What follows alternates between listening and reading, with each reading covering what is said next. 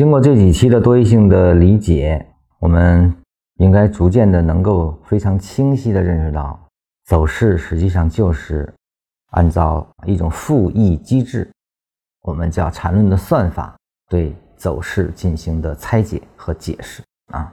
通过解释解读，我们就能知道当下我们该干什么，这才是缠论之用。这种用是无需分析的，它只是当下的呈现。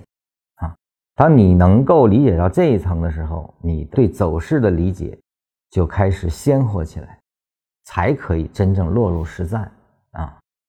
今天呢，就再给一个案例啊，这个就是我们在运用中要考察的问题，就是说级别一定要相通，这实际上就是我的动能公式所包含的意义啊。比如说这是五分钟运动啊，这里面是一分钟构筑，而后呢，围绕最后一个中枢呢，形成了走势生长。啊，它就变成了更大的大 A 了啊。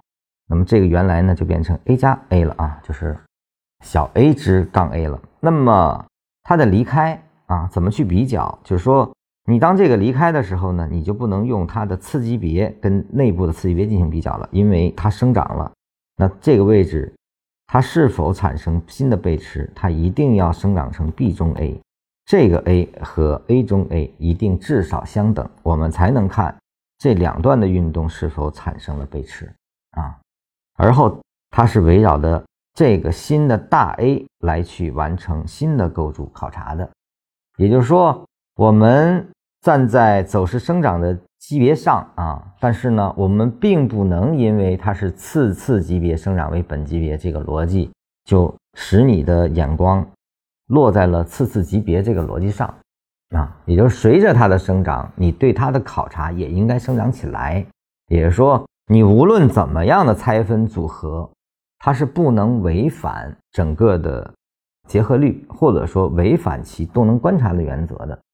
你只有在这种情况下，你才能真正运用好啊，而不是长着长着你就找不到路了啊。就是说，走势的生长逻辑，这是首先要掌握的。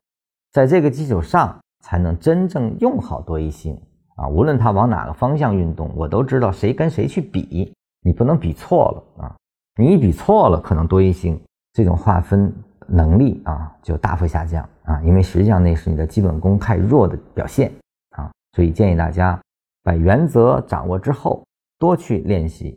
在一段走势中，我可以用不同周期的图表啊，来给它有这种多义性的拟合。